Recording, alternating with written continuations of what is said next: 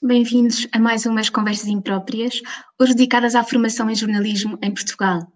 Uh, quero agradecer a todas as pessoas que nos estão a ver, a acompanhar, bem como aos nossos convidados e às nossas convidadas, vou passar a apresentar. Aline Fedor, é jornalista no Público, na equipa de áudio, é autora do podcast do género sobre mulheres e igualdade, produz podcasts como Memórias de Lisboa e Agenda Europa, entre outros, e escreve sobretudo sobre desigualdades de género, violência contra as mulheres e ativismos feministas. Tem dinamizado workshops sobre podcasts em escolas e eventos feministas. Como estamos a trabalhar um, a formação, vou também uh, traçar o percurso da formação da Aline. É licenciada em Ciências da Comunicação, Jornalismo e Assessoria Multimédia pela Faculdade de Letras da Universidade do Porto, é mestre em Comunicação Audiovisual, com especialização em Fotografia e Cinema Documental. Obrigada, Aline. Obrigada, Raquel. Obrigada pelo convite. Obrigada. Vou apresentar António Granado, eh, a professor na Nova, da Faculdade de Ciências Sociais e Humanas, onde coordena o mestrado em jornalismo e coordena também um, comunicação de ciência. Foi jornalista profissional durante mais de 26 anos, tendo se especializado uh, na área do jornalismo de ciência. Fez a maior parte da sua carreira no Jornal Público, onde foi, para além de jornalista, editor de ciência, subdiretor, chefe de redação e editor do Público.pt. Entre setembro de 2010 e março de 2014 foi editor multimédia na RTP. Uh, o seu percurso académico começou com uma licenciatura em Línguas e Literaturas Modernas, na variante português-inglês, na Universidade de Lisboa, uma pós-graduação em Ciências da Informação, na Universidade Católica Portuguesa, um mestrado em Jornalismo de Ciência, na Boston University, e doutoramento em Ciências de Comunicação na University of Leeds. Uh, obrigada, António. Obrigado. Sofia Branco. Uh, é jornalista há 20 anos e presidente do Sindicato de Jornalistas desde janeiro de 2015. É atualmente membro do Comitê Executivo e do Conselho de Gênero da Federação Internacional de Jornalistas. Trabalha uh, na agência Lusa, onde atualmente é coordenadora de estágios e formação profissional. A Sofia ainda não está aqui com a imagem. Mas eu vou adiantando o currículo. Uh, tem um percurso profissional reconhecido nacional e internacionalmente na cobertura de temas de direitos humanos. Já cá está. É professora convidada de Ética e Ontologia no ISCTE, desde 2016, e representante de Portugal na rede temática de jornalistas do Instituto Europeu para a Igualdade de Género. Entre 1999 e 2009, trabalhou no Jornal Público, tendo recebido vários prémios por artigos publicados, nomeadamente pela série de trabalhos sobre o tema da mutilação genital feminina, entre os quais recebeu Medalha de Ouro da Assembleia da República. Eh, é autora dos livros como Cicatrizes de Mulheres, sobre a mutilação genital feminina, e As Mulheres e a Guerra Colonial. É licenciada em jornalismo pela Universidade de Coimbra, pós-graduada em estudos de género pela Universidade Nova, tem um mestrado em direitos humanos na European Inter-University Center for Human Rights and Democratization, a formação de formador do São Jorge, Centro Protocolar de Formação Profissional para Jornalistas. Uh, acho que estamos com problemas um, com a imagem da Sofia, mas espero que a Sofia nos esteja a ouvir. Eu vou começar por contextualizar, uh, porque a história do jornalismo, do ensino do jornalismo em Portugal é uma história recente. Uh, o regime ditatorial e censura foram responsáveis pelo bloqueio do seu desenvolvimento e persistia a ideia de que este se aprendia na tarimba. O primeiro curso de comunicação social em Portugal surgiu em 79 na Universidade Nova, mas houve várias tentativas até então, a primeira levada a cabo pelo sindicato em 1941. Uh, gostaria de começar por perguntar a todos e a todas uh, o que é que foi mais importante para a vossa formação enquanto jornalistas. Vou começar pela Aline. Um, eu diria que, pronto, em primeiro lugar, o meu, o meu curso né, de licenciatura, que foi muito, foi um, um lugar de, que acho que fiz uma boa escolha, pronto, a Faculdade de Letras tem um, um curso muito prático em, em, muitas coisas, pronto, até costumava dizer que era demasiado prático em algumas, uh, mas que, que, que, que, permitiu, pronto, compreender uh, como, é que, como é que funcionavam os jornais, mas estava a pensar até, tendo em conta o trabalho que faço hoje e o que eu acho, a visão que tenho também do que é que, uh, como abordar, não somente determinados temas, mas a realidade no geral, também diria que foi, o, o na verdade, o mestrado que, que que, digamos, tirou o foco de, de se calhar dos processos para colocá-lo nas pessoas, uh, que foi algo que depois me ajudou, pronto, molda muito a minha visão né, do, que, do, que, do que é importante e se calhar também a minha experiência profissional, na verdade, é que foi o que. E, tendo em conta que nas primeiras, nos primeiros lugares onde trabalhei também, e, aqui não tem que ver necessariamente com jornalismo, mas se calhar com experiência pessoal de ser uma mulher na profissão, uma mulher trabalhadora, não é? E que, e que em empresas eh, lideradas por homens, com, com, com esse determinado, pronto, com, com ou seja, todos esses contextos, eh, eh, não, não, especificamente falando sobre só a forma como as técnicas, as práticas jornalísticas, mas também a forma que nós temos de olhar para o mundo, que no fundo depois vai definir também muito do que, do que é o resultado é, do nosso trabalho. Portanto, acho que foi um conjunto disso, a formação muito importante, mas também acho que as vivências são o que depois vai, vai moldando e vai enriquecendo o trabalho que depois fazemos.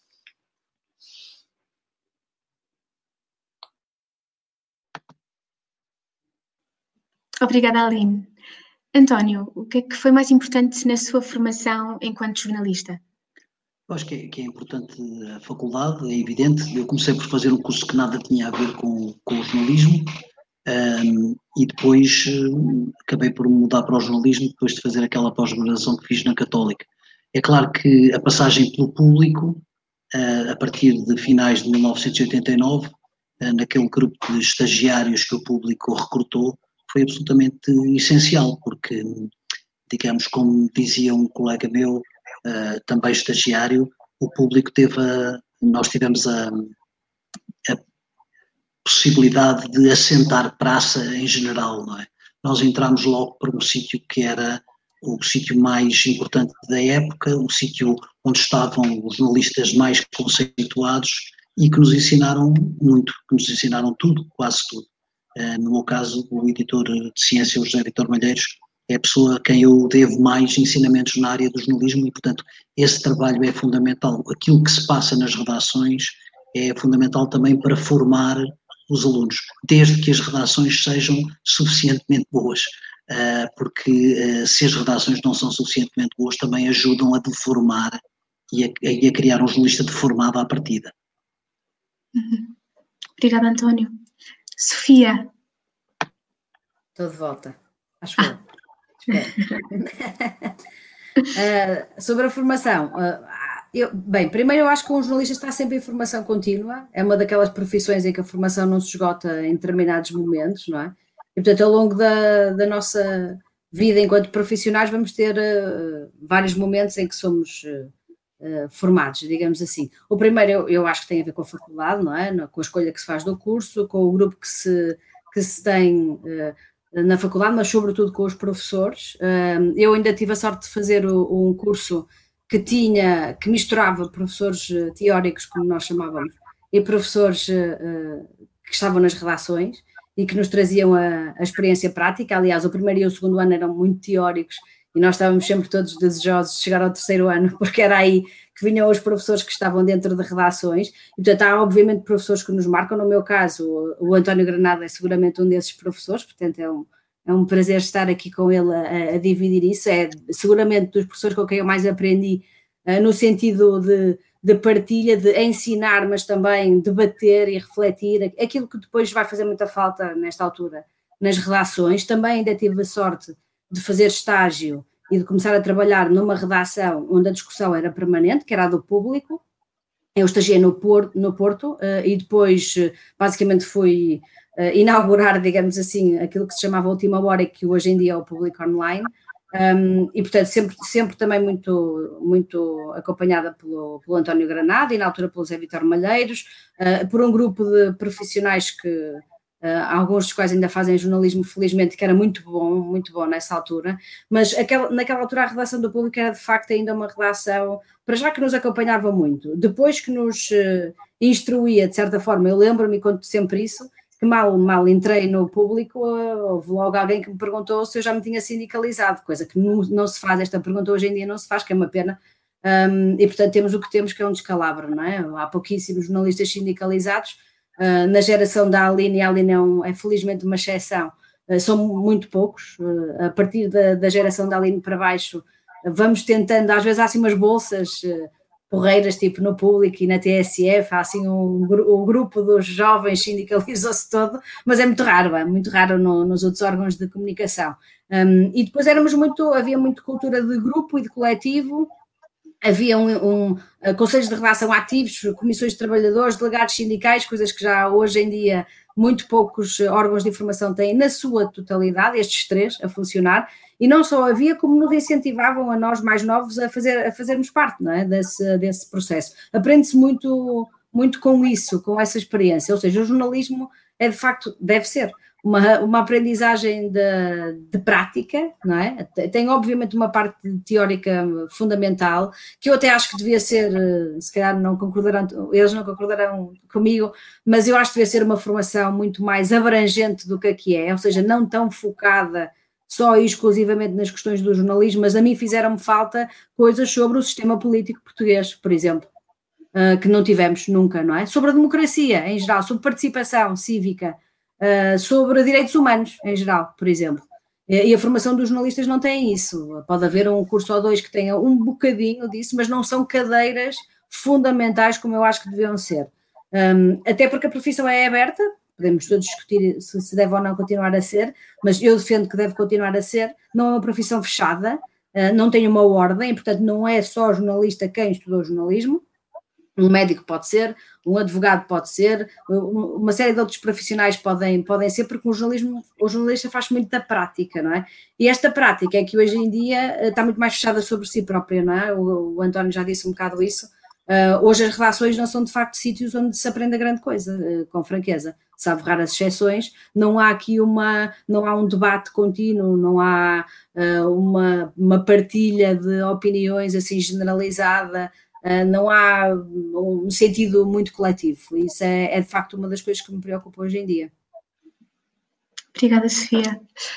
Um, segundo o relatório A Profissão Jornalista, Condições Laborais, Formação e Constrangimentos, publicado em fevereiro de 2017, mas o questionário foi aplicado em 2016, realizado pelo Observatório da Comunicação em parceria com o Centro de Investigação e Estudos em Sociologia, o Sindicato de Jornalistas e a Comissão da Carteira Profissional de Jornalista, baseando-se numa amostra de 1.494 inquiridos, podemos ler uh, que, no que toca às habilitações académicas, 79,6 mencionaram uh, ter uh, diploma de ensino superior. Sabendo que a maioria tem um diploma ao nível do ensino superior, verifica-se que aproximadamente dois terços, ou seja, 66,7% dos inquiridos, têm formação na área das ciências da comunicação, comunicação social. Um, audiovisual e multimédia, depois línguas, literaturas e culturas e depois história. Consideram que deveria ser obrigatória a formação superior para, desenhar, para desempenhar a atividade profissional de jornalista? Pode começar quem quiser. Posso ser eu? Já que já vem na sequência do que eu vinha a dizer, acho que não, não é? Um, como já perceberam. Um, não quer dizer que não ache importante, ou que não ache válida, ou que, como é óbvio, todas essas coisas. E que, e que não haja aqui um contexto a ter em conta, que é de facto ter havido no país um, um exponencial número a ver, um exponencial número, a meu ver, completamente desfasado, desfasado da oferta-procura de cursos de comunicação, não é? Ah, e, portanto, obviamente que se existem os cursos de comunicação, se, se esses cursos de comunicação têm uma série, despejam uma série de licenciados para o mercado de trabalho que não sei como nunca na vida os vai reter, mas isso é outra conversa, mas se despeja, obviamente que os, os estágios, a forma de começar a profissão vai ser muito focada nessas pessoas com esse com esse, esses estudos, digamos assim, essa base, essa formação de base. Eu acho que é muito, muito redutor isto para o jornalismo, com franqueza, tenho que dizer. Cada vez que me aparece, eu, eu coordeno os estágios na Lusa, e cada vez que me aparece um aluno de História, Geografia, Ciência Política ou Relações Internacionais, eu quero ficar com ele, porque o jornalismo ganha com essa diversidade. Acho que perde imenso em ter as pessoas todas muito padronizadas, muito formatadas da, da mesma forma. Agora, é preciso rever tudo o que está para trás, porque, como é óbvio, não podemos penalizar quem está a sair de um curso e efetivamente tem que fazer um estágio, não é? Portanto, é, o grosso dos grupos que eu recebo é obviamente feito de pessoas que estudaram jornalismo, ciências da comunicação, comunicação social. Eu acho que é muito, muito empobrecedor uh, para o jornalismo. Acho que a profissão deve manter-se aberta e, na verdade, abrir-se ainda mais, mas isto é bastante polémico no seio da profissão. Eu acho que é claro que a questão da formação superior me parece cada vez mais necessária, mas eu estou da mesma, estou absolutamente de acordo com a Sofia. Eu acho que a profissão deve estar aberta a outras áreas. Uh, evidentemente que essas outras áreas eu acho que ganham alguma coisa em passar pela área da comunicação. Portanto, Bolonha, a reforma de Bolonha veio trazer exatamente essa oportunidade, que é as pessoas fazerem uma licenciatura numa área e fazerem um mestrado na outra. Portanto, eu percebo quando a Sofia coloca esta questão, que eu também muitas vezes coloco aos meus alunos, se vale a pena fazer um mestrado depois de fazer uma licenciatura em Ciências da Comunicação. Uh, a vantagem do mestrado é, uh, particularmente, a questão do acesso aos estágios, não é? Porque os estágios na licenciatura acabaram.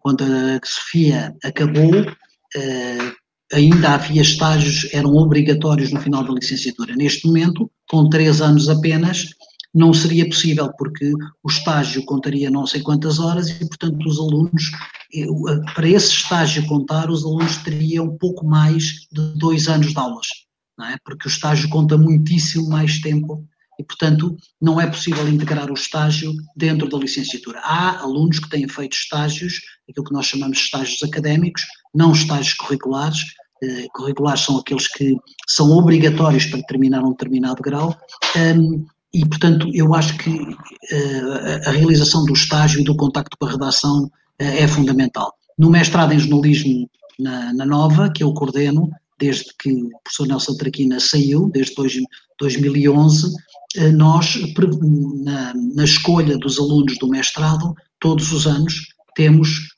muitos, muitos alunos que são de fora do, eh, de fora eh, da área da comunicação. E esses alunos vêm aqui buscar, eh, digamos, tendo feito uma área completamente diferente, vêm aqui buscar mais a área da comunicação, que é a área que interessa para depois entrar nos jornais. É? Exemplos, eu poderia dar muitos exemplos este ano, quer dizer, uma das melhores alunas, claramente, do ano que, do ano que terminou, foi a Ana Cunha, que estagiou, Ana da Cunha, que estagiou no público, na redação do Porto e a Ana da Cunha veio teatro. É? A Ana da Cunha, a licenciatura dela é em teatro, nada tinha a ver com comunicação social e, portanto, um, eh, aí está a prova de que, eu estou, a dar o exemplo dela, mas podia dar outros, porque há vários, uh, pessoas que vêm de uma área completamente distinta e depois acabam por uh, enverdar pela área do jornalismo, não é? Muitos que já passaram pelo mestrado em jornalismo vêm de áreas completamente diferentes. O João Turgal, por exemplo, o João Turgal, que é editor da Antena 1 uh, eh, Rádio, não é? De, o, o João Turgal é de matemática aplicada. Matemática aplicada com mestrado em matemática.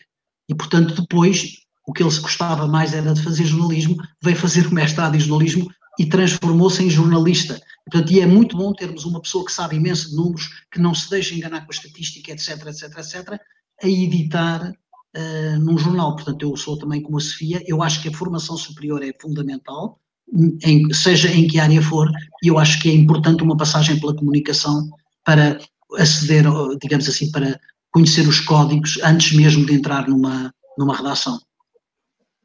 Obrigada, António. Pois, eu ia, ia, dizer isso. Acho que a questão de ser obrigatório em curso de jornalismo, acho que não faz é isso, não, não faz muito sentido. Acho que é o que a Sofia facilita bastante, porque ah, ah, estava a pensar neste contexto que é o que dizíamos antes, né, de, a Sofia falava sobre não, não ter tanto um espírito coletivo, né, ou seja, se as redações também não, não dão tanta atenção uh, aos novos jornalistas que chegam sem tanta experiência, portanto, é só um risco grande que existe quando nós, uh, pronto, acolhemos alguém que, que não teve nenhuma formação de todo em, em, em jornalismo. Depois estava a pensar também agora, pronto, começam a surgir mais, mais projetos, também eh, acho que é isso, esses códigos da profissão, portanto, ter uma, um, um, sentido ético forte, mas também uh, compreender, por exemplo, economia dos médicos, foi uma cadeira que, que eu tive na faculdade, que são coisas que às vezes vejo pessoas que não tiveram formação, que não têm uma, uma noção de como funcionam as coisas, não é mesmo estruturas. E depois também há uma outra coisa, mas já, já vem de outra, estava a pensar a, a, a, a prática das pessoas, né? Um, nos Estados Unidos o seminário uh, uh, luterano, uh, as pessoas só podem, é só, a teologia é só uma pós-graduação, não é uma licenciatura. As pessoas têm que fazer uma licenciatura noutra área qualquer e depois é que se podem tornar uh, pastores, não é? E eu acho isso muito interessante porque faz com que as pessoas tenham primeiro uma outra visão do mundo, que não seja só uh, aquela, e pronto, desculpem esta confusão, este uh, desvio pela teologia, mas, mas acho interessante também a questão da maturidade, não é? como é que nós chegamos e, e, e às vezes também a, a, isto de Bolonha fez com que, com que pessoas cada vez mais jovens e, e se calhar com menos preparação chegassem, pronto, fossem atiradas aos leões, não é? Na, na, nas redações, então estava a pensar esta questão de definir demasiadas regras também nem sempre nos ajuda, podemos é depois com isto pensar um bocado mais fundo e que outras coisas é que nós até podemos estar a, a melhorar não é, na integração das pessoas na, na profissão. Deixa-me só acrescentar posso, uma coisa. Posso acrescentar? Ah, também aquilo, que além, aquilo que além disso, só para fazer um, um acrescento, uh, há, há sítios que entendem mesmo que o jornalismo deve ser um, um, um segundo, digamos, um segundo grau deve, deve ser uma formação de segundo ciclo. É o caso da Universidade de Colômbia, nos Estados Unidos, não é o principal mestrado de jornalismo no, nos Estados Unidos. Colômbia não tem qualquer licenciatura. Colômbia só tem um mestrado em, em jornalismo. Portanto, entende que o jornalismo deve ser uma formação depois de uma outra qualquer. Podem vir da área da comunicação, mas também podem vir do cinema, podem vir da antropologia, podem vir da medicina. Eh, e, portanto, isso também acontece noutros sítios. Eh, eu acho que Bolonha dá-nos essa possibilidade, dá a possibilidade de estudar comunicação e depois fazer uma especialização, seja em gestão desportiva ou em gestão hospitalar, se eu quero começar a escrever sobre saúde, eh, e dá exatamente o contrário, é eu vir de uma área completamente distinta, como sociologia, e depois fazer um mestrado em, em jornalismo para me especializar mais na área do jornalismo. E depois há aqui uma coisa a, a, ter em conta que é, que é da formação profissional, ou seja, nós temos o Centro Protocolar para Jornalistas, que é um centro uh, muito bom, oferece, tem várias ofertas de formação, que é o Senjor, que conhecemos como Senjor, e que aliás serviu a muitos uh, jornalistas que, que nós identificávamos como grandes nomes e que eram jornalistas de tarimba, aquilo que chamamos de tarimba, ou seja, não tinham licenciatura nenhuma, tinham começado a trabalhar em pleno 25 de Abril, uh, num quadro político muito específico, nunca tinham tido estudos superiores e que depois fizeram vários cursos no Senjor para se profissionalizarem em termos de formação. Uh, e, portanto, até isso uh, é uma mais-valia, no sentido em que, de facto, quem quiser ser jornalista pode ir fazer uma outra área, como, como o António estava a dizer, uma outra possibilidade, e depois, de facto, vai ser, porque vai ser preciso, uh, ou seja, porque nós ao dizemos isto, parece que estamos a dizer que é uma coisa onde se chega, faz e não, não, não é, não é. Uh, competências, de facto, técnicas, éticas, uh, específicas, de facto, mas que podem ser, digamos, aprendidas, tanto na prática como com o auxílio dessa tal formação profissional Uh, e que é feita de uma forma muito adaptada à vida numa redação, desde logo, não é? Portanto, não ser uma coisa uh, com esse peso académico que, que, as licenciaturas e os mestrados têm, não é? Agora, a formação superior é obviamente importante, mais, mais o inquérito que tu referiste, Raquel, revela exatamente que os jornalistas. Uh, digamos, valorizam essa formação, porque esse inquérito tem outra coisa muito importante, que é uma porcentagem elevadíssima dos jornalistas que faz formação ao longo da sua vida profissional. E que faz formação ao longo da sua vida profissional porque decidiu fazer individualmente, porque as empresas não a dão. É bom, é bom termos em conta. Há uma porcentagem mínima nesse relatório, e se tu olhares para a porcentagem, se vocês olharem, vão perceber que é a Luz e a RTP, que são as empresas do setor empresarial do Estado, que basicamente têm a obrigação legal de dar informação aos seus jornalistas. Todas as outras estão a para isso, mas ainda assim, os jornalistas procuram formação profissional e, e, nomeadamente, como o António estava a dizer, porque estão a cobrir uma determinada área muito específica e querem eh, fazer formação sobre essa área específica. O Senjor é desse exemplo, tem cursos e cursos e cursos, uh, onde os, participantes são imensos, os interessados são sempre muitos, uh, no sentido de exatamente fazer essa formação, essa formação contínua. Portanto, acho que é uma profissão que valoriza, valoriza bastante a formação. A questão da, da formação contínua, deixa-me só dizer uma coisa. A questão da formação contínua é realmente fundamental. É pena, eh, como a Sofia diz, eh, as empresas não participarem muitas vezes nessa formação.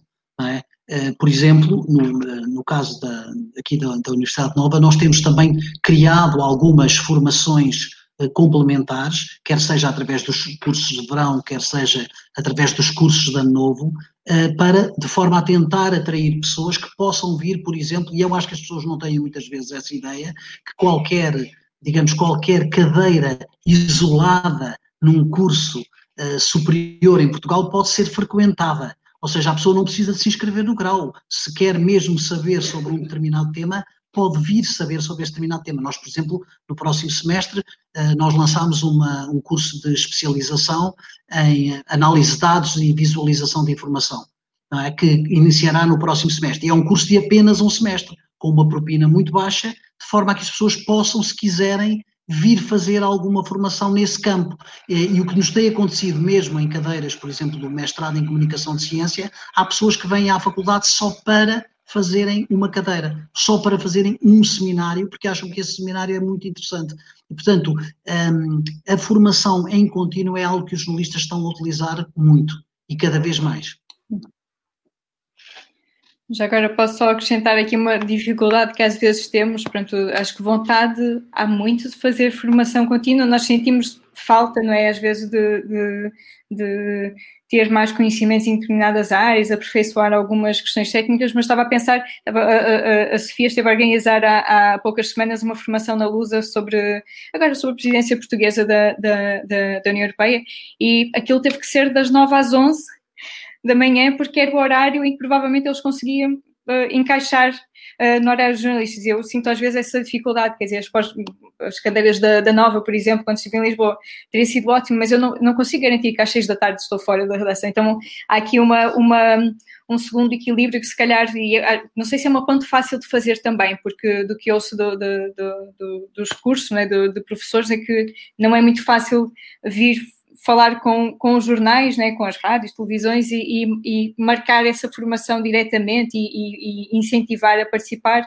Mas pronto, aqui sabemos que há uma precariedade muito grande, é muito difícil simplesmente pedir para, para, para olha, esta semana vou, vou, ou durante um semestre inteiro vou sair todas as semanas a esta hora, arranjem alguém para fazer alguma coisa. Portanto, há aqui um equilíbrio um pouco difícil de, de encontrar em, em conseguir continuar a formação e, e, e não, e, pronto, não, não, criar também demasiados obstáculos para o, para o meu trabalho. É?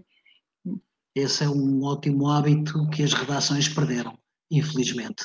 As pessoas que estão a dirigir as redações perderam esse hábito, esqueceram-se do que é que se fazia aqui há uns anos, onde havia uh, alguma facilidade para essa formação. Já não digo pagar a formação, mas pelo menos facilitar a que as pessoas fizessem essa formação e isso vê-se claramente que é, está a ser cada vez mais difícil. Uh, nós tivemos, uh, tivemos aí durante muito tempo, quase todos os anos temos aí o Walter Dean, não é? Que vem do, do Committee, Committee of Concerned Journalists e que vem dar uma formação sobre os elementos do jornalismo. Uh, temos, muitos, temos muitos jornalistas que se inscrevem, mas muitos têm imensa dificuldade em estar aqui às seis e são todos pós-laborais, não é? Ou seja, os cursos já são pós-laborais, mas mesmo assim não há, não há nenhuma vontade em fornecer essa formação, eh, tal como a Sofia já disse.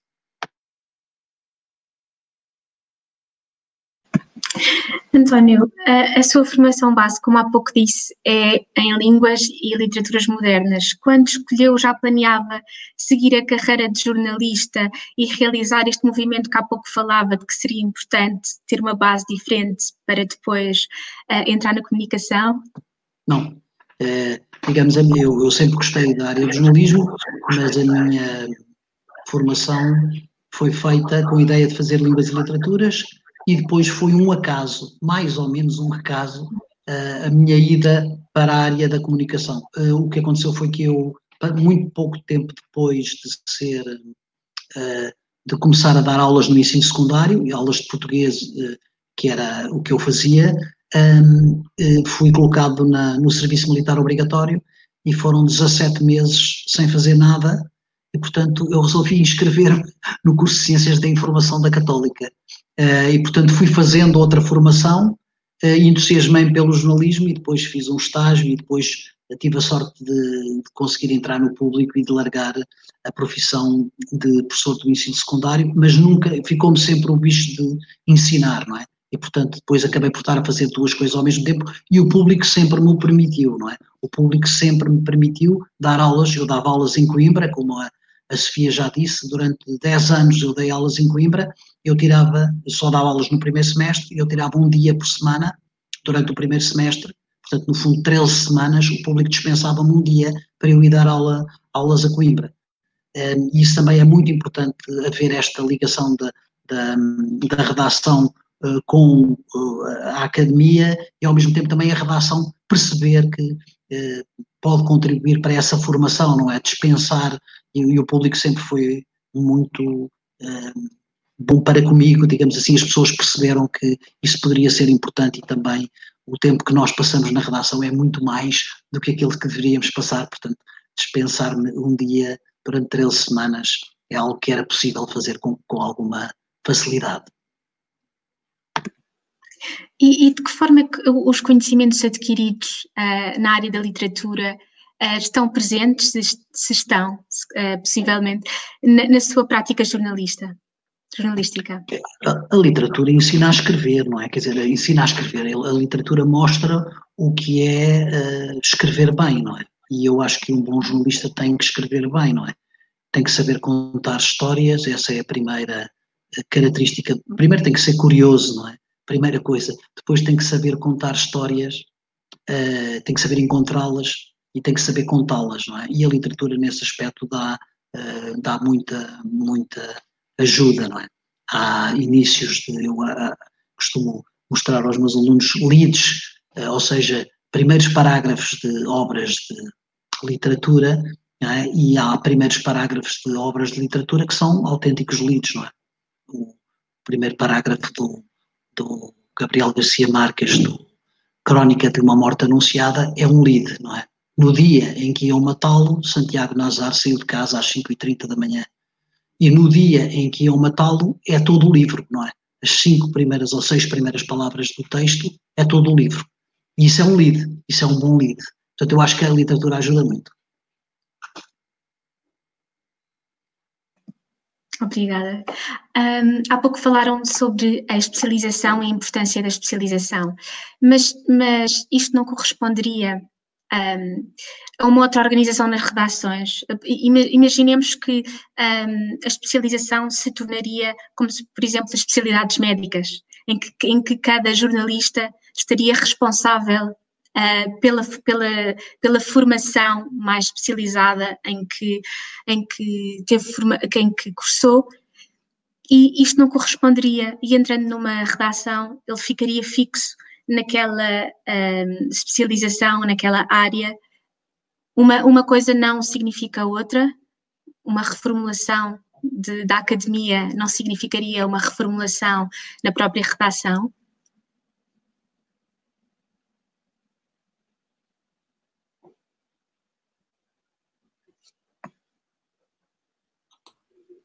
Não percebo se a Sofia. Sofia parou. Estás parou. Ouviram-me? Estão a ouvir-me? Aline, eu... fala tu sim, Aline. Eu não sei se percebi uh, ao certo a pergunta, mas também se, se não tiver a responder, podes-me me orientar, não é? Não sei se uh, uh, em termos de, de, de, redação, como nós falamos, também às vezes há, há, um, há benefícios em, em nós dominarmos de uma forma pronto, por exemplo, um, um, curso numa outra área que não seja jornalismo, uh, que nos pode dar um, um fundamentos né, para nós uh, escrevermos melhor. Mas estava, estava a pensar, enquanto eh, fazias a pergunta, na quantidade de pessoas no público, por exemplo, que, na, que está pronto, neste momento numa determinada secção, mas que na verdade vieram de outra secção completamente uh, diferente e como isso também enriquece, e, ou seja, o, o, por um lado, acho que a especialização sim torna-nos também, é isso, uh, mais, mais precisos quando nós atacamos um determinado tema, não é? Apesar de, pronto, não, não, não, não mesmo dentro das secções haver pronto, bastante variação e, portanto, não há necessariamente um, um, uma coisa muito, muito específica, mas depois esta riqueza que também há em jornalistas que estão, sei lá,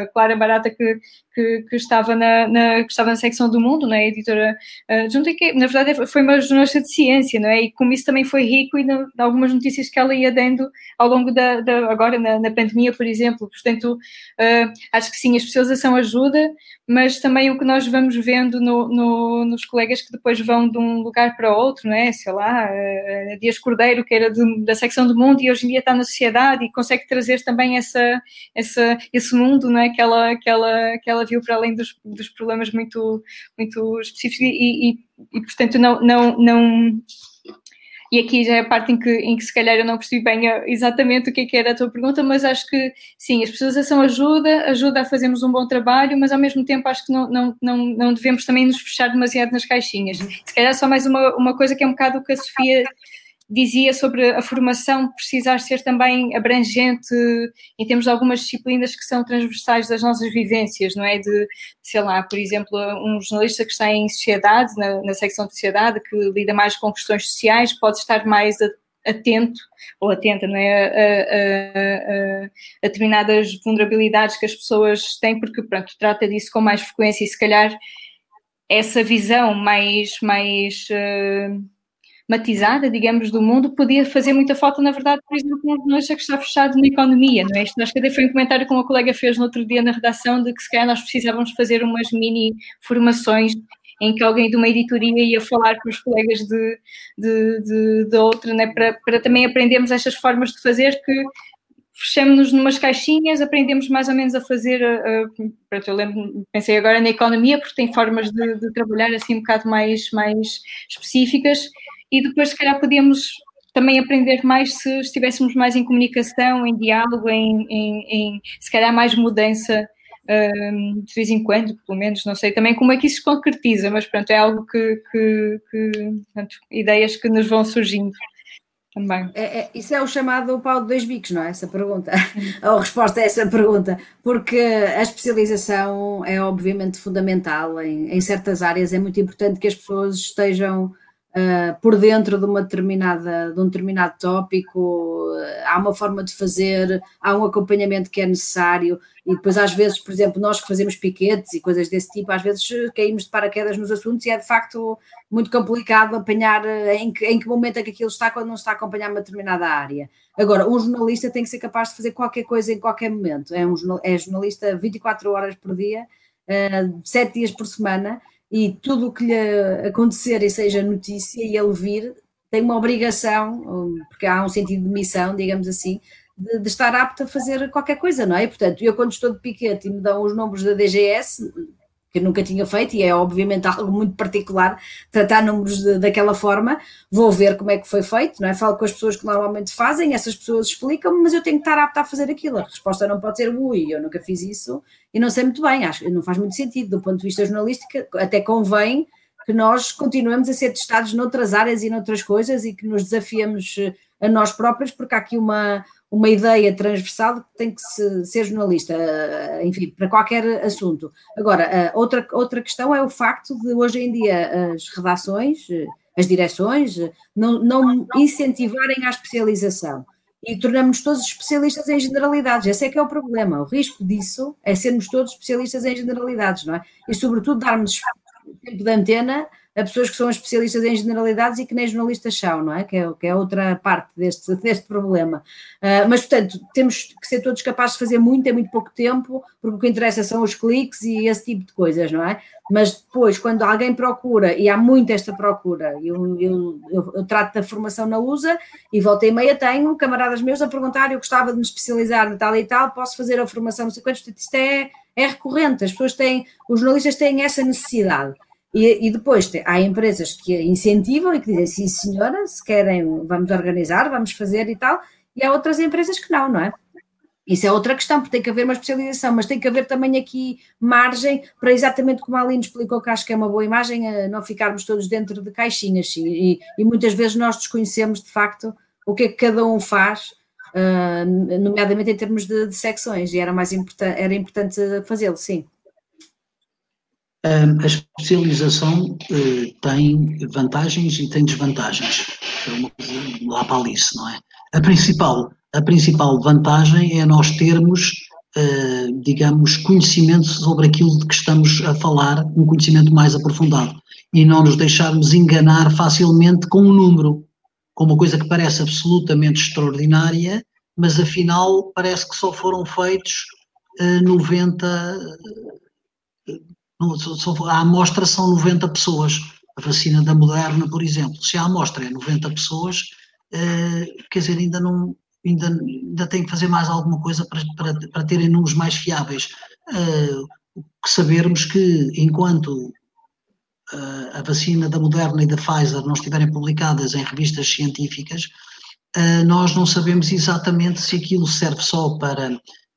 Claro que eu não acredito que estejam a mentir, atenção, acredito que as coisas estejam mais ou menos o que lá estão, mas queremos saber se aquilo é só para fazer subir as ações na Bolsa ou se aquilo tem algumas coisas, ou seja, tem que haver, uh, digamos, visibilidade pelos pares, no caso da ciência, por exemplo, que é a minha área. Ou seja, acho que é muito importante. Uh, também há um problema que vem da, da especialização, que é o facto de muitas vezes nós sermos mais facilmente enganados pelas fontes, ou seja, nós estamos demasiado, quando somos especializados, nós estamos demasiado próximo das fontes. Eu acho que a solução, digamos, eh, eh, muitas das coisas que nós vemos nos órgãos de comunicação social, que nós criticamos nos órgãos de comunicação social, sim, têm a ver com os jornalistas que as escrevem ou eh, que fazem ou que eh, as dizem na rádio ou que, que as filmam na, na televisão, mas eu acho que eu, eu, diria que 90% da culpa dos erros que nós vemos estão nas pessoas que dirigem, nos editores que têm obrigação, têm tempo de profissão suficiente para não deixarem passar determinadas coisas, têm obrigação de rever com muita atenção os textos, têm a obrigação de fazer cumprir o código deontológico, uh, têm obrigação, uh, têm uma série de obrigações e muitas vezes isso é feito sem qualquer cuidado, ou seja, uh, se eu sistematicamente, como eu faço coleção de fontes anónimas que não dizem nada, não é? faço coleção e tenho uma coleção absolutamente anormal, como contactada uma fonte da, Petro, da, da Galp decidiu não comentar. Para que é que eu dou o anonimato a alguém que não quer dizer nada? Isto é sistemático, sistemático. De quem é a culpa? A culpa é de que é o hábito já dar uh, anonimato só porque sim, mesmo que a pessoa esteja a ser paga com o dinheiro de todos nós para ser assessor de imprensa do Ministro do Planeamento, se está a ser paga com o meu dinheiro, o nome dela tem que aparecer, porque quem está a pagar o ordenado são todos os portugueses. É hábito já, pura e simplesmente, não citar. Se a pessoa então não diz nada, cita-se também. A fonte do Ministério do Planeamento diz que não tinha nada para, não quis comentar. Isso aqui é uma coisa absurda, absolutamente absurda. E isto tem muito a ver com o hábito de algum tipo de jornalismo, de todos os tipos de jornalismo especializados, que começam a, a digamos assim, são enviesados, não é? São enviesados. Quer dizer, esta história, as coisas que se dizem sempre sobre o BES, não é? Então ninguém viu. Não, houve algumas pessoas que viram, não é? Houve algumas pessoas que viram há alguns anos atrás, mas eram muito poucas as que estavam a ver, não é? São muito poucas as que estavam a ver. E, portanto, eh, eu acho que o jornalismo especializado, eu, eu sou o jornalismo especializado, acho que é muito importante a pessoa especializar-se, mas eu acho que o jornalismo especializado tem que se fazer com editores uh, também muito bons. Ou seja, o jornalismo especializado não é um trabalho só do jornalista, é um trabalho também da pessoa que edita os trabalhos e que os deixa ir para a frente, sejam eles trabalhos de jornalismo de investigação, de jornalismo económico ou de jornalismo desportivo. É? jornalismo desportivo, outro, outro cancro, uh, o cancro no sentido de coisa, que é as transferências anunciadas todos os, os verões, não é? Que nunca se concretizam, nunca se sabe quem é, nunca se sabe quem é que disse, nunca se, nada. E sistematicamente isto prejudica o jornalismo, prejudica a própria credibilidade do jornalismo. Obrigada, António. Uh, Sofia, Ainda citando o mesmo relatório, 40% dos inquiridos sentiram necessidade de fazer formação complementar por iniciativa própria, como há bocado falou, sendo que o São Jorge é a instituição a que mais recorrem. Sendo atualmente coordenadora de estágios e formação profissional, o que é que pensa que o justifica? Para além da necessidade, como já falou, da, da constante atualização mas não será também um desencontro entre a preparação que se recebe na, na academia e depois os problemas encontrados uh, na entrada para o contexto laboral? Sim, em parte acho que sim, embora depois, quer dizer, não sei se essa formação académica inicial podia ser assim tão diferente, não é? Porque ela, ela quer-se mais, mais geral, não é? E portanto, depois a prática vai de facto levar-nos por um caminho ou por outro, e aí sim procurar-se uma formação especializada. Eu acho que há mesmo. É, é muito complicado dizer que só se deve a isso, embora, eu, sobretudo hoje em dia, eu acho que de facto os cursos de do jornalismo, comunicação, ciências da comunicação se transformaram em coisas muito mais teóricas do que deviam. Uh, e ainda por cima já, já experimentamos ah, um modelo, um modelo diferente, isto tem que ver com, com as dinâmicas dentro das próprias universidades e, e aquela questão de as, as universidades basicamente serem, uh, enfim, incitadas ou quase obrigadas a usar os seus próprios quadros de pessoal, Uh, e é verdade que os quadros pessoal das universidades são compostos por pessoas doutoradas e a porcentagem, como se vê também nesse inquérito de jornalistas que têm doutoramento, ainda é bastante reduzida, como não podia deixar de ser, o doutoramento é algo muito, muito exigente, uh, que para ser feito aparca uma profissão igualmente exigente, que não tem, já não tem horários, uh, em que se trabalha muito mais horas, coisa que esse inquérito também revela, do que é suposto, em que a conciliação entre a vida pessoal, profissional e laboral é extremamente difícil, estar ainda a fazer um doutoramento, acho que não era expectável que essa percentagem, infelizmente, fosse maior, não é? Eh, à medida que isso acontecer, ótimo, ou seja, à medida que passemos a ter pessoas que dentro das redações, a trabalhar em redação, e porque é que insistimos, eu insisto muito nisto, mas eu não estou a dizer que as coisas não devam ser uma mistura, não é? Um, para dar um exemplo, nós temos um projeto relacionado uh, com literacia para os médias e jornalismo que exatamente junta jornalistas que estão nas redações com jornalistas que, sobretudo, dão aulas uh, e, sobretudo, fazem investigação. Mas o perfil tem que ser combinado, não é? Um curso de jornalismo não pode ter só pessoas que, que estão na universidade, porque o microcosmos onde o jornalismo se passa não é esse chama-se redação, agora por acaso até se chama Casa das Pessoas, não é? Que é outro problema que se vai levantar a seguir. Agora chama-se Casa das pessoas, sobretudo, não é? Uh, e isto vai ser uma coisa, é uma coisa que parece, não, que está tudo bem, mas não, não, não, isto não, não vai ficar tudo bem, ao contrário daquele símbolo que anda por aí, no jornalismo isto seguramente não vai ficar tudo bem, uh, o que não quer dizer que eu não consiga fazer jornalismo a partir de casa, claro que sim, é possível fazer jornalismo em qualquer, em qualquer sítio, não, agora, é a mesma coisa não ter uma redação uh, como espaço coletivo, ou o tal espaço que é dos jornalistas, não, não é bem, não, acho que uma coisa não substitui a outra, um, e se não estivermos atentos, isto pode, pode criar um cenário um bocadinho mais complicado. Portanto, ao longo, é natural que ao longo da, daquilo que vamos fazendo profissionalmente, um, sei lá, há muitas formações que são técnicas, não é? Tecnológicas e que têm que ver com eu ter começado, por exemplo, num jornal e dois para amanhã, sei lá, encontrar emprego numa rádio, por exemplo, obviamente que tinha que ir fazer um curso ao Senhor de rádio, tive aulas de rádio na faculdade, nunca fiz rádio na vida, não é? E portanto, tecnicamente, teria que ir ver. Agora, eu preciso de ir aprender jornalismo outra vez? Claro que não, não é? Aquilo que é a base para, para quem faz rádio, para quem faz imprensa, para quem faz televisão é a mesma, para quem faz desporto, economia ou outra área qualquer é a mesma, não é? Eu tenho muita dificuldade, estou sempre a, a discutir muito estes rótulos do jornalismo económico por, por uma razão muito e mesmo do desportivo, por uma razão muito simples, é que isto depois há, há vários campeonatos salariais também, e é a boleia desses rótulos, os jornalistas económicos são muito mais bem pagos do que os outros, por exemplo, um, porque supostamente tem uma especialização muito especializada. Ora bem, vamos lá ver se a gente se entende. Podemos, nós podemos ter várias especializações e essa não é melhor do que a outra, nem deu mais trabalho, lamento. Um, portanto, discuto muito essa ideia dos rótulos de chamar, uh, de pôr coisas com o jornalismo. O jornalismo é o jornalismo, a pessoa naquele momento está na economia, naquele momento está no desporto, mas se, daquele, se de hoje para amanhã sair do desporto e fazer outra coisa, é, jornalismo, é jornalista na mesma, não é? O que nada lhe tira a especialização que foi fazendo em desporto ao longo da sua, da sua carreira e até em termos de, de estudos, seja profissionais, seja académicos, não é? Mas uh, devia haver, eu acho que é, devia ser mais homogéneo o jornalista, ponto, e depois então haver essa, essas especializações à medida do caminho que se, que se vai fazer, não é?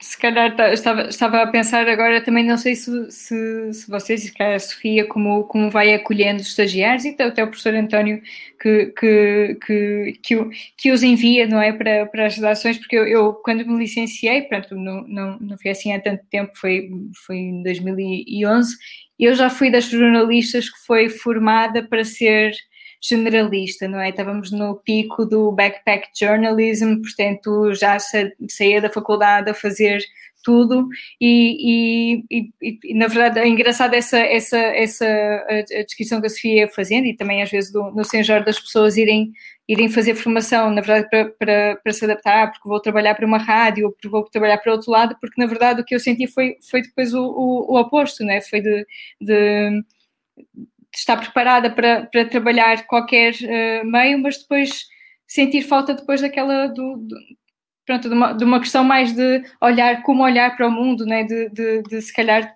ter, ter tido mais, mais um, não sei se será uma formação humanista, não sei qual, qual é a, a, a, o termo correto para, para se falar, mas acho que seria, seria pronto, o que na verdade o que me fez falta não foi tanto essa, acho que a versatilidade já é muito trabalhada no, nos cursos e estava a pensar ainda outra, na outra, nas outras bases que se calhar ainda não sei se, se, é uma questão de continuam a faltar ou se perderam em relação aos cursos de antigamente. Uh, não sei também como é que o Sofia e o António, que já têm uma perspectiva uh, histórica maior do que mais extensa do que a minha, como é que, como é que viram também essa, essas mudanças, não é? De, de, de, nas gerações mais jovens, não é? Porque acho que o que tem falado também bate muito no, no, numa geração que não é, não é a minha, não é? Eu não, não, não essa questão. Eu ainda não tive tempo suficiente de jornalismo para mudar de, de, de secção no meu jornal, portanto.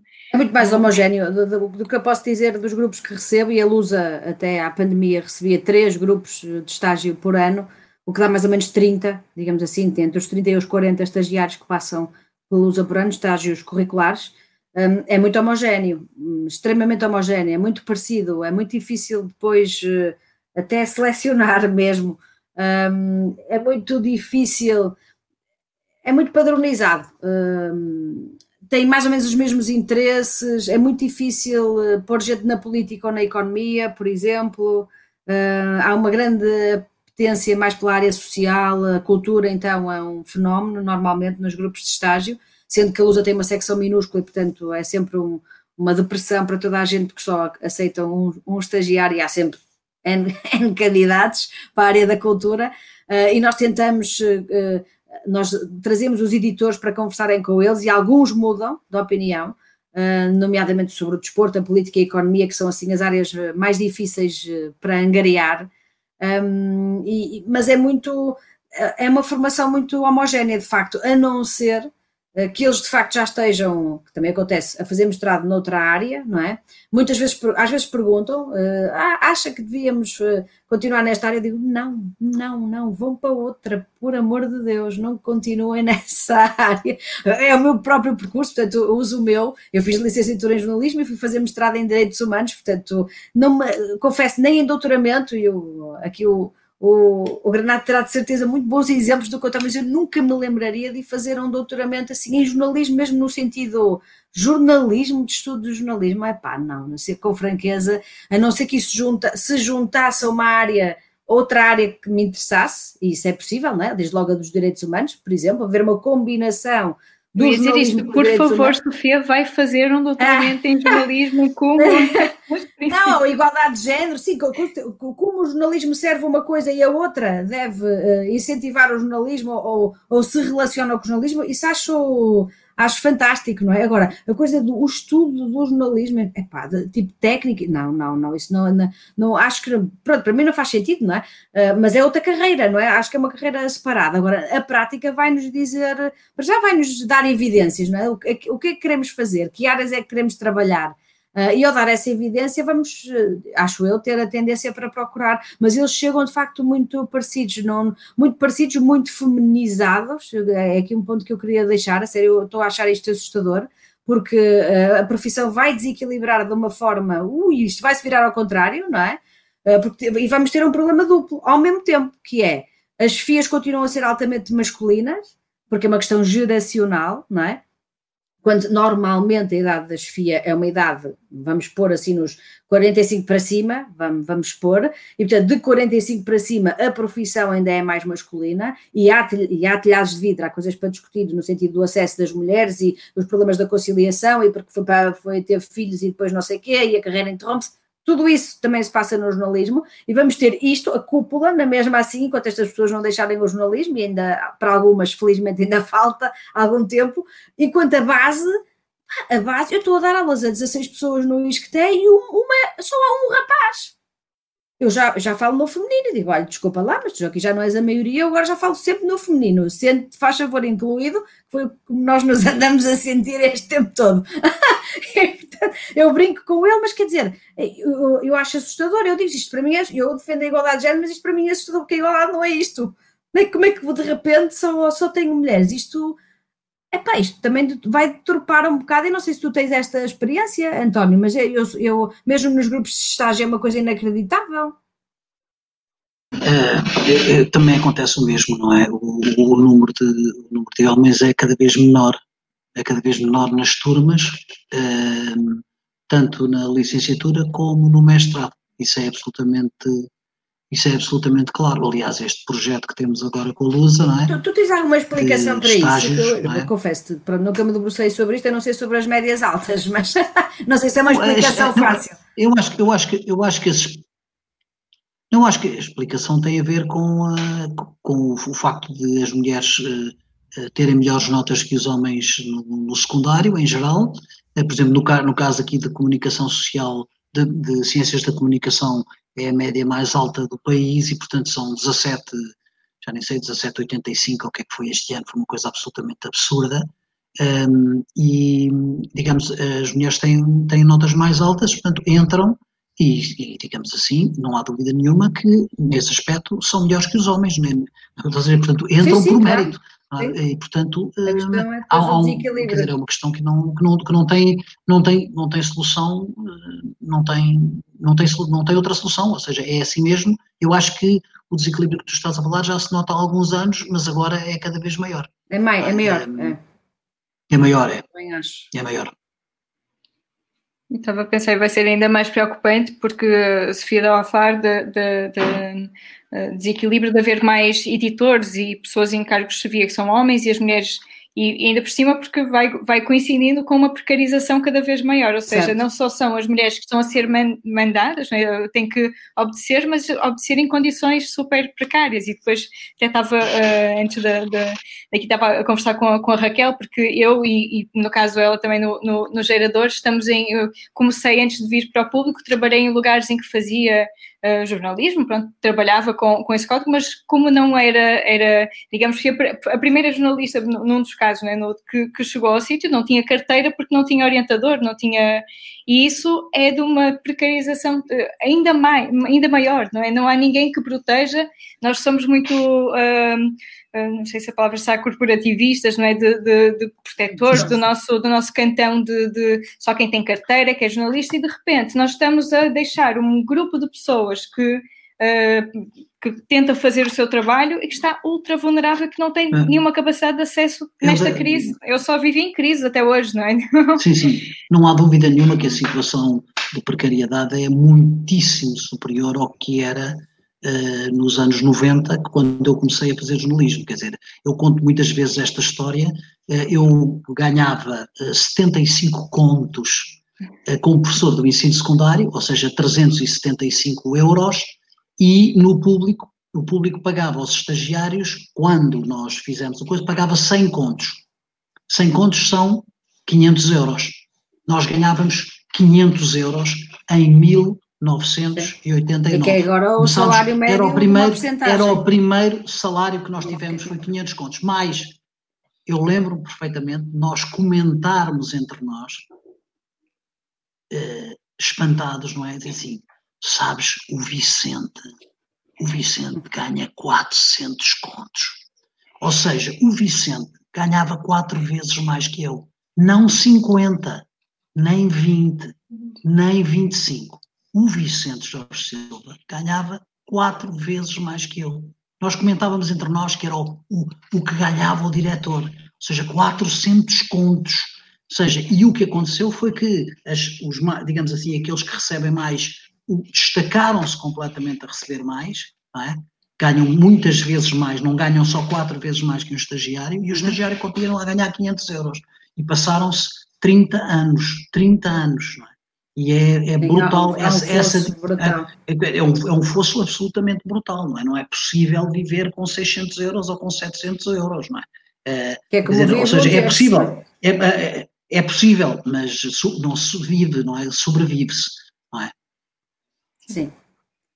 Uh, eu vou ter que vos dizer adeus nesta altura, mas deixem-me deixa só salientar esta questão da precariedade que é importante, de facto. Esse mesmo inquérito que tu uh, falaste mostra muito, muito bem isso, não é?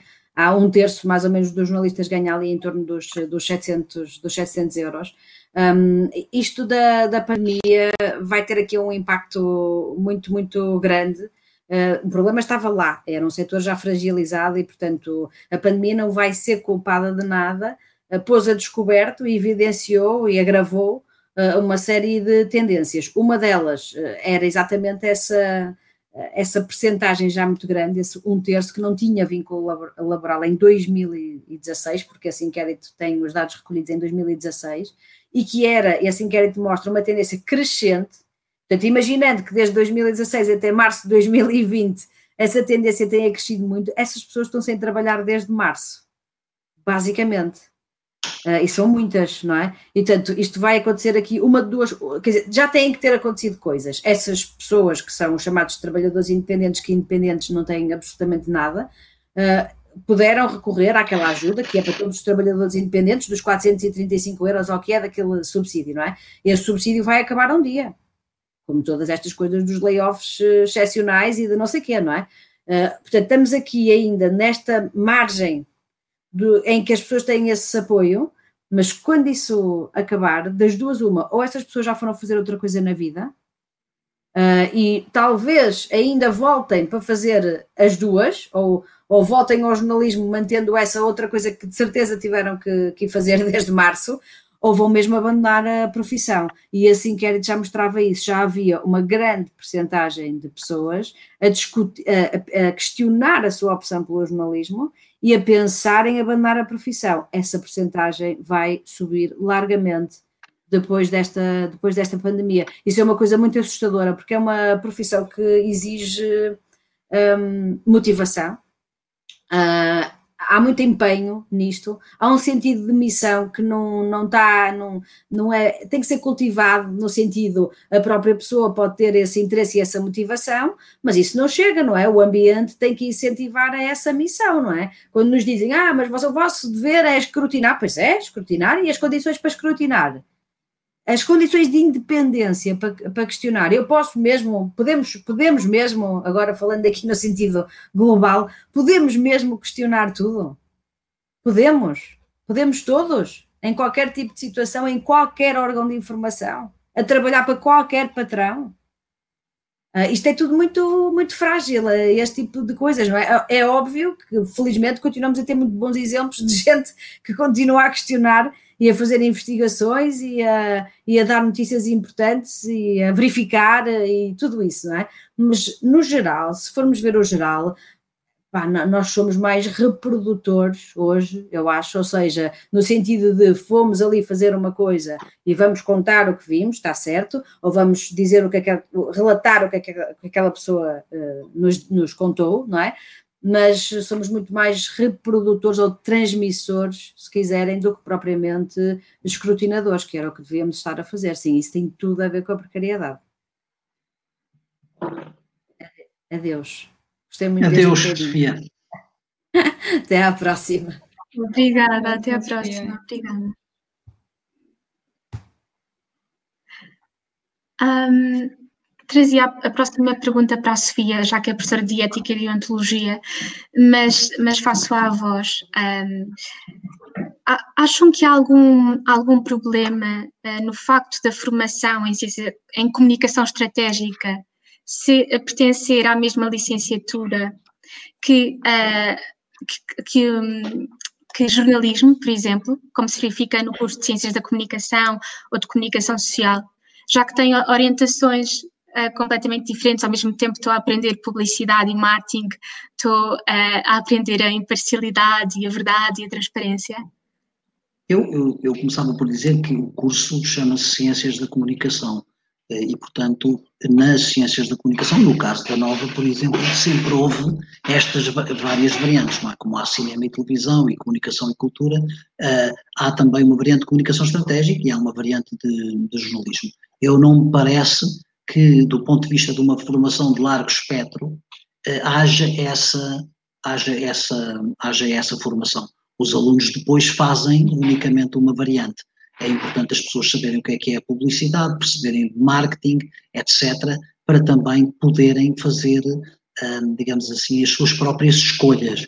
Não é? Claro que o que está a acontecer, e isso está a acontecer em todos os países do mundo, mas, por exemplo, aqui na licenciatura em Ciências da Comunicação na Universidade Nova, das quatro variantes, que são estas que eu acabei de referir há pouco, comunicação e artes, cinema e televisão, comunicação estratégica e jornalismo, a comunicação estratégica vai mais ou menos neste momento com 50% dos alunos.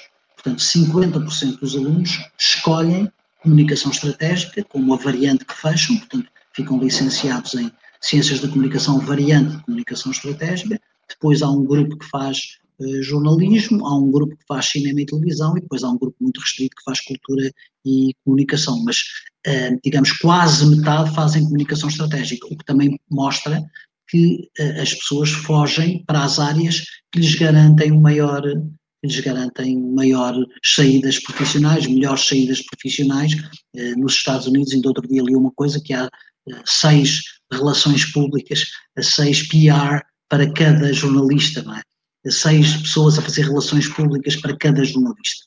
E, portanto, isso é uma tendência que está a acontecer em muitos países, ou seja, as relações públicas, é, uma, é, é, como tu disseste muito bem, a publicidade é áreas completamente diferentes. O objetivo é influenciar no sentido de gerar o lucro uh, das empresas uh, que, a, que, a, publicidade está, uh, sobre as quais está a falar ou que o marketing fala.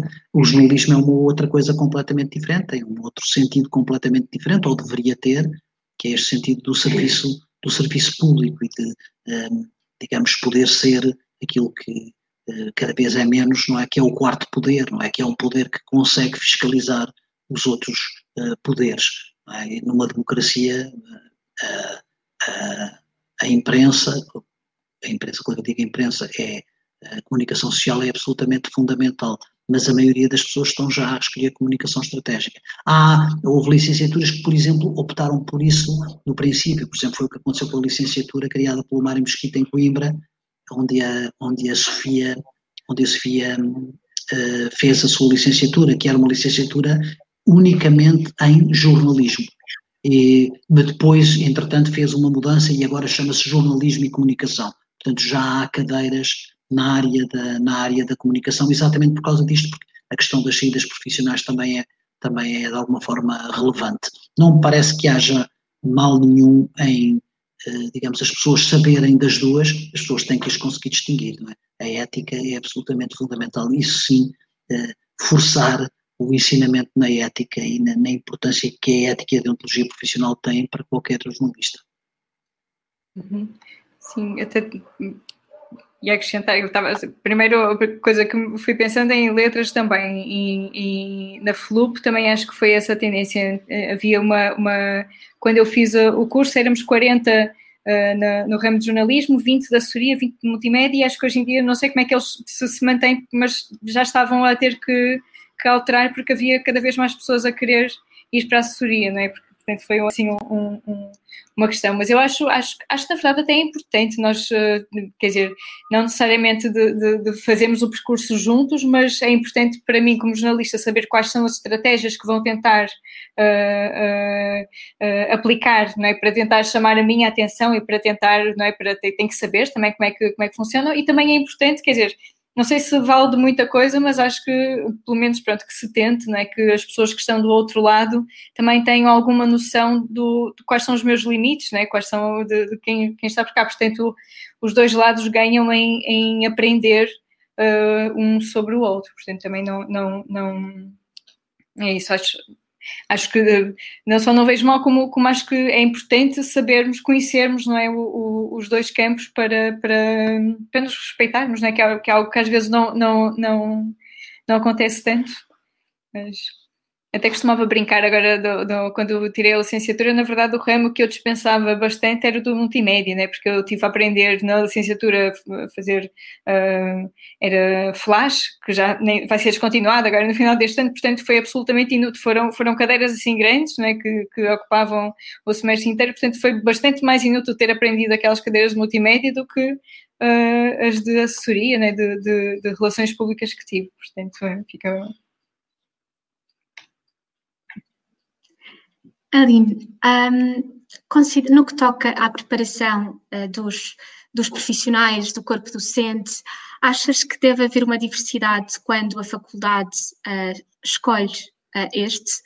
Ou seja, ter, ter um, em conta questões étnicas, percursos profissionais distintos, áreas de interesse distintas, achas que deve haver esse cuidado?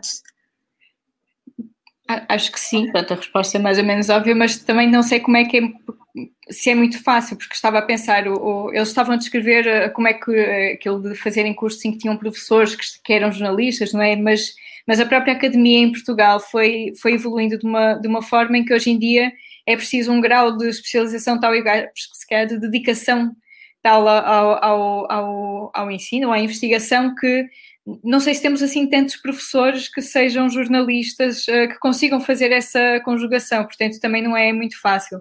Depois em relação, claro, depois lá está, esse tipo de limitações, não é, de quem é que consegue aceder ao ensino, é manter-se nessa, uh, nessa área, até pronto, pelas limitações também de acesso à carreira docente, também torna-se ainda mais difícil de ter algum tipo de, não sei se seriam ações positivas, não é? de, de, de, de tentar promover a diversidade, acho que sim, podemos, podemos tentar, quer dizer, não sei onde é que isto começa, começa antes do secundário, provavelmente, não é? Porque se nós queremos que, que futuros professores sejam mais diversos, nós temos que começar a apostar nisso uh, bastante, bastante antes, mas, mas acho que é importante e pronto, espero que, que, que, seja, estava a brincar agora há bocado com a Sofia, de espero que ela faça um doutoramento sobre jornalismo e género, essas questões, porque sinto muita falta e pronto, quando eu estudei, senti, ou melhor, quando eu estudei não senti falta disso, mas quando, à medida que fui, fui encontrando o, o, os temas que, sobre os quais gostava de escrever, percebi que me, que poderia ter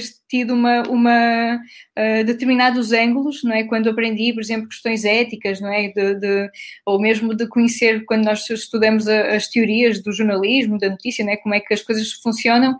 Aprendemos tão pouco sobre as limitações do, do, do trabalho que nós produzimos, não é? sobre, sobre os pontos, uh, uh, os ângulos mortos que nós consistentemente não olhamos, não é? os estereótipos que nós perpetuamos, e, e, e, senti muita falta de ter essa, essa e isso se calhar corrige, é isso, talvez se, se venha a, a, corrigir à medida que tenhamos pronto, professores com outras, com outras visões, não é? com outras, mas, mas eu também tenho, tenho alguma dificuldade de imaginar o caminho para chegar a, essa, a, essa, a esse panorama mais diverso, mas sim, eu acredito que, que se conseguirmos há mais probabilidade de também não é, uh, os conteúdos e os ângulos que nós, que nós usamos, e mesmo, sei lá, os canons não é, do, do jornalismo, uh, se vão pronto, matizando se calhar um bocadinho mais. Eu acho que relativamente à, às pessoas que ensinam na, na, universidade, eu acho que a universidade uh, tem a obrigação de ter as melhores pessoas possível, possíveis. Ou seja, eh, a, universidade deve, quando monta os seus cursos superiores, tentar escolher as melhores pessoas para ensinarem as cadeiras que têm que ensinar. É evidente que uh, há uma, é importante perceber que, a carreira universitária, neste momento, só se tem acesso depois do doutoramento. É? À carreira universitária só se tem acesso depois do doutoramento. Mas há sempre hipótese de as universidades, e muitas delas fazem-no, de uh, fazer convites a pessoas que não, tendo, que não têm o doutoramento um, um, para darem aulas numa determinada área, não é? Nós, no mestrado em jornalismo, há uma cadeira, que é uma cadeira de jornalismo especializado, que é dada por dois jornalistas profissionais que não, nenhum deles tem nenhum deles tem o doutoramento, é o António José Teixeira, que dá jornalismo político, e é a Cristiana Martins, que dá jornalismo económico. E nós achamos que essas eram as pessoas certas para dar esta cadeira. Nós não temos aqui dentro nenhum especialista em jornalismo político, com a experiência do António José Teixeira, nem, nem de longe, uh, nem temos nenhum especialista em jornalismo económico, com a experiência da Cristiana Martins, nem de longe. E, portanto, o que nós fizemos desde o princípio, aliás, uh, uh, digamos, os, no princípio do mestrado em jornalismo, que era ainda dirigido pelo professor Traquina, foram pessoas que nós tivemos desde o início deste, deste mestrado e assim se tem mantido. e, portanto, estamos muito satisfeitos com o resultado. O mestrado em Comunicação de Ciência poderia dar outros exemplos de pessoas que, não tendo o doutoramento, nós achamos que eram as pessoas certas para dar determinada, determinada cadeira. É claro que isto não pode ser levado uh, uh, ao extremo, porque o que é que acontece, digamos, se, uh, para a autorização de funcionamento de um curso, tem que haver uma percentagem uh, do, do, do, corpo docente que seja uma percentagem um, que seja uma percentagem um, como é que eu ia dizer um, suficiente do, do curso docente próprio. Eu não posso abrir um mestrado e ir buscar todas as pessoas fora, não é? Porque isso não faria sentido nenhum. A A3ES provavelmente não autorizaria a abertura de um curso, porque eu não tenho corpo docente para dar esse curso, não é? Portanto, eh, na medida do possível, eu acho que eh, é bastante importante que as universidades o façam, ehm, digamos, e consigam escolher as melhores pessoas para dar. Portanto, eu não vejo nenhum problema em haver pessoas, eh, digamos, que venham do próprio campo do jornalismo ou do, do, próprio campo da prática para ensinarem, para ensinarem dentro da universidade. Muitos, ah, nós temos alguns jornalistas profissionais eh, que, eh, digamos, fizeram um percurso, eh, como eu fiz, por exemplo, não é? Um percurso que foi de jornalismo e depois, e um percurso de academia feito ao mesmo tempo, não é? O, o nosso professor de televisão é o Pedro Coelho e é o Jacinto Godinho, não é? Os dois estão ainda no ativo o Jacinto Godinho na RTP, o Pedro Coelho na SIC, são esses os nossos professores de televisão, mas esses, o que eles fizeram foi um percurso académico também, ao mesmo tempo, é? Eh, e que lhes permitiu serem professores de carreira neste momento na, na nova FCSH, como aconteceu comigo também, que me tornei professor de carreira depois de ter feito o doutoramento. Primeiro fui convidado e tal, quando dei aulas em Coimbra era apenas um assistente convidado, porque eu não tinha doutoramento, era jornalista, fui convidado, depois entusiasmei-me, achei eh, gosto muito de dar aulas, adoro dar aulas e, portanto, acabei por me, acabei por me especializar e por, por fazer um doutoramento que me permitiu entrar na, entrar na carreira. Mas eu acho que as universidades, quero deixar isto bem claro, têm obrigação de escolher as melhores pessoas para dar aulas, tenham elas doutoramento ou não tenham doutoramento. É evidentemente, se eu puder ter aqui assim um prémio Nobel da literatura que não tem doutoramento, devo ter, não é? Não vou dizer que não, ele não sabe nada de escrita, paciência, não tem doutoramento, não pode dar aulas aqui. Isso não faz sentido absolutamente nenhum. É, digamos, a academia é conservadora em muitos destes aspectos, é? é, é muito conservadora, mas não faz nenhuma, nenhum sentido, não é? Quer dizer, por exemplo, para dar um exemplo, nós aqui assim, quem ensina a arte da crónica aqui no nosso, na nossa pós-graduação em artes da escrita é o Rui Cardoso Martins Quer dizer, não haverá muito melhor gente, melhor pessoa em Portugal para ensinar a arte da crónica. É? E ele não tem, ele tem a licenciatura, aliás fez a licenciatura aqui, epá, e, mas é provavelmente um dos melhores cronistas portugueses e, portanto, faz todo o sentido que para dar a cadeira de crónica seja o Rui Cardoso Martins, não é? Não temos sim, nenhum mas... professor tão bom como ele, não é?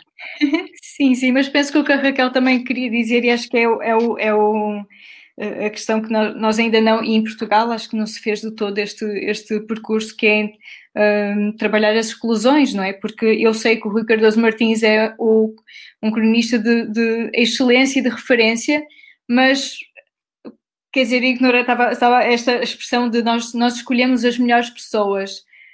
Nós não escolhemos as melhores pessoas, nós escolhemos as que nós, dentro da nossa campo de visão, as que nós achamos que são as melhores mas constantemente na nossa profissão e na forma como nós aprendemos a fazer isto na faculdade, não somos ensinados a, a questionar. No fundo, este é que é o, o, o enviesamento, não é? Que, que, que quando sim, nós sim. falamos da objetividade e desta questão da verificação, é, é sempre isso. Nós estamos é, constantemente à volta na nossa bolha e achar que estamos a escolher as melhores pessoas. E acho que o, o, o, por isso é que eu dizia que eu não sei também qual é a solução mas acho que há um problema que é nós não estivemos a olhar durante muito tempo para um grupo demasiado, estivemos a, pronto, a sociedade em geral, não é só o jornalismo, mas a vedar isto a determinados grupos, uh, quando nós olhamos e sabemos que as redações só têm homens a matar, é porque durante muito tempo foi vedado também às mulheres no início da entrada, mas de, de, a progressão, não é? E, e conseguirem ter uma, uma profissão que, que, que, elas conseguissem uh, levar adiante, né? que nunca, nunca foi pensada para, para isso, mas acho que tem a ver com, com esta questão, não é? O que é que, o que, é que leva a que só, só, só. Agora, esta expressão eu sei que é um, um pouco. Uh, tem sido usada um bocado, uh, pronto, não digo abusivamente, mas com muita frequência, não é? Porque como é que nós só temos homens brancos uh, e que, por sinal, pronto, neste momento já, já estão todos já, já com mais de, dos seus 40 e tais 50 anos, não é? Como é que nós não, não nos estivemos a, a,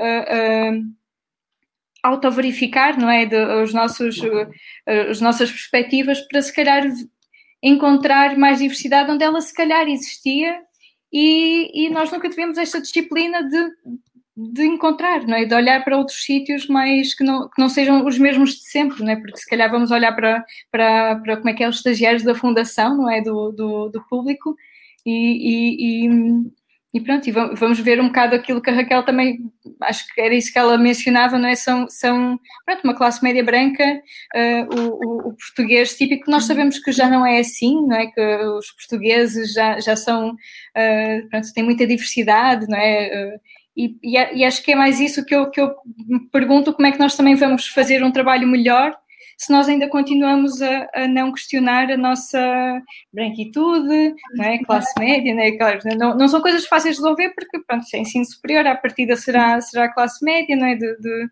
uh, mas, mas acho que é isso, é, é reconhecer que, que, temos uma limitação em termos de diversidade uh, e mas pronto, não, não sei agora como é que, como é que também a, pronto, a resolvemos, não é? O professor falou mais da, das caixinhas temáticas, não é? Mas, mas estava a pensar das outro, do outro tipo de, de, de, de caixinhas que temos. Raquel, podes.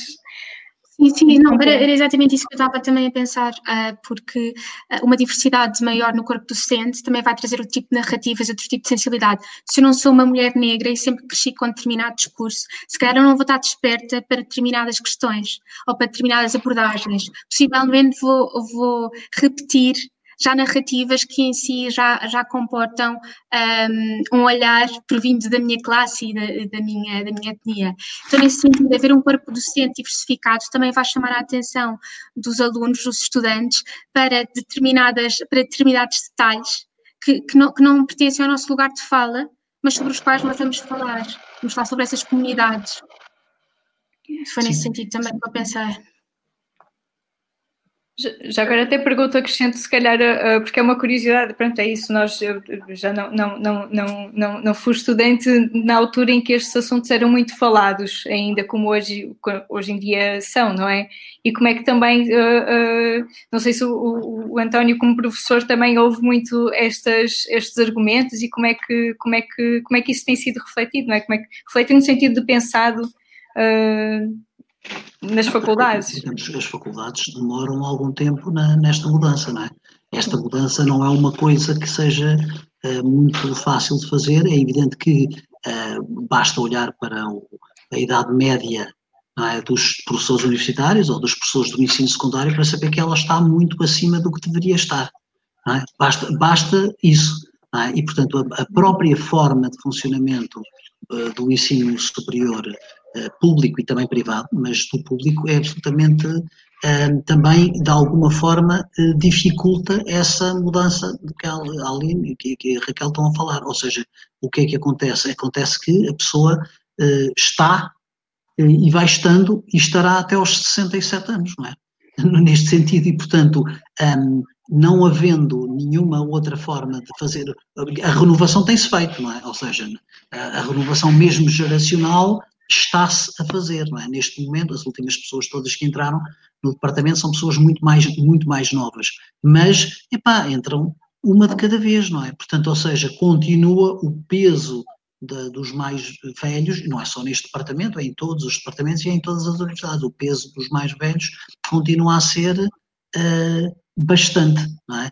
Continua a ser muito. Evidentemente, é, se fosse possível fazer uma mudança uh, de um momento para o outro, por exemplo, o que acontece mesmo com a, com, os, com a precariedade nos investigadores, não é? Que é uma coisa que acontece ainda na acontece imenso na universidade, que é uh, porquê? Porque não abrem suficientes lugares no quadro. Aliás, há um problema até de, dessa abertura, porque tudo isto, digamos, como diz o outro, está tudo ligado, não é?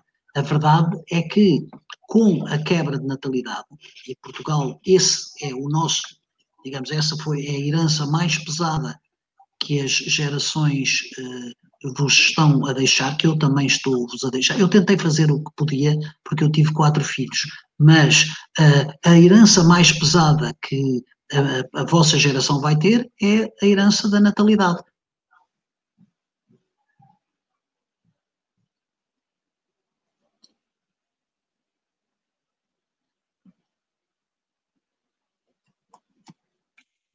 Ah, peço desculpa.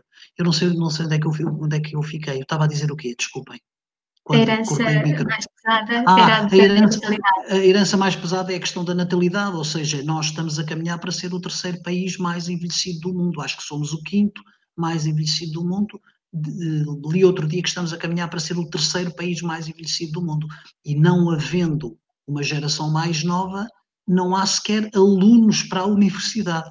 Ou seja, aquilo que aconteceu nas escolas primárias a fecharem por todo o país, acontecerá, chegará também, está a chegar agora à universidade. Não há alunos, não há alunos suficientes. E, portanto, essa dificuldade de mudança é, ainda é maior no momento em que, digamos, já não há alunos suficientes para os professores que há, não é? Portanto, ou seja, é muito, muito difícil esta mudança muito, muito difícil. É, as coisas demoram muito tempo, digamos. Esta mudança só seria possível se, eventualmente, o, o governo entendesse que, por exemplo, de um momento para o outro as pessoas podem se reformar aos 55 e aí limpavam umas centenas ou largas de professores, não é? Por exemplo, no ensino primário é um bocado incompreensível que as pessoas tenham que dar aulas até aos 67, não é? Ou no ensino secundário.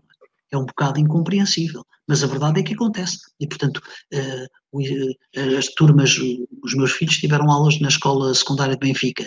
Os professores dos meus filhos eram todos, digamos assim, muito, muito mais velhos, porque pessoas para ser colocada na escola secundária de Benfica tem que passar anos e anos e anos e anos e anos para transitar. Portanto, a coisa não é nada, nada fácil. Demora muito tempo a fazer esta transição entre gerações, inclusive de outras, como a Aline estava a dizer e muito bem, de outras mentalidades até e de outras maneiras de olhar para, para as coisas. Obrigada, António. Obrigada, Aline. Vamos terminar. Agradeço imenso a vossa participação. Muito obrigado. Obrigada pelo convite mais uma vez. Muito obrigado. Adeus. Obrigada, adeus. Tchau, tchau.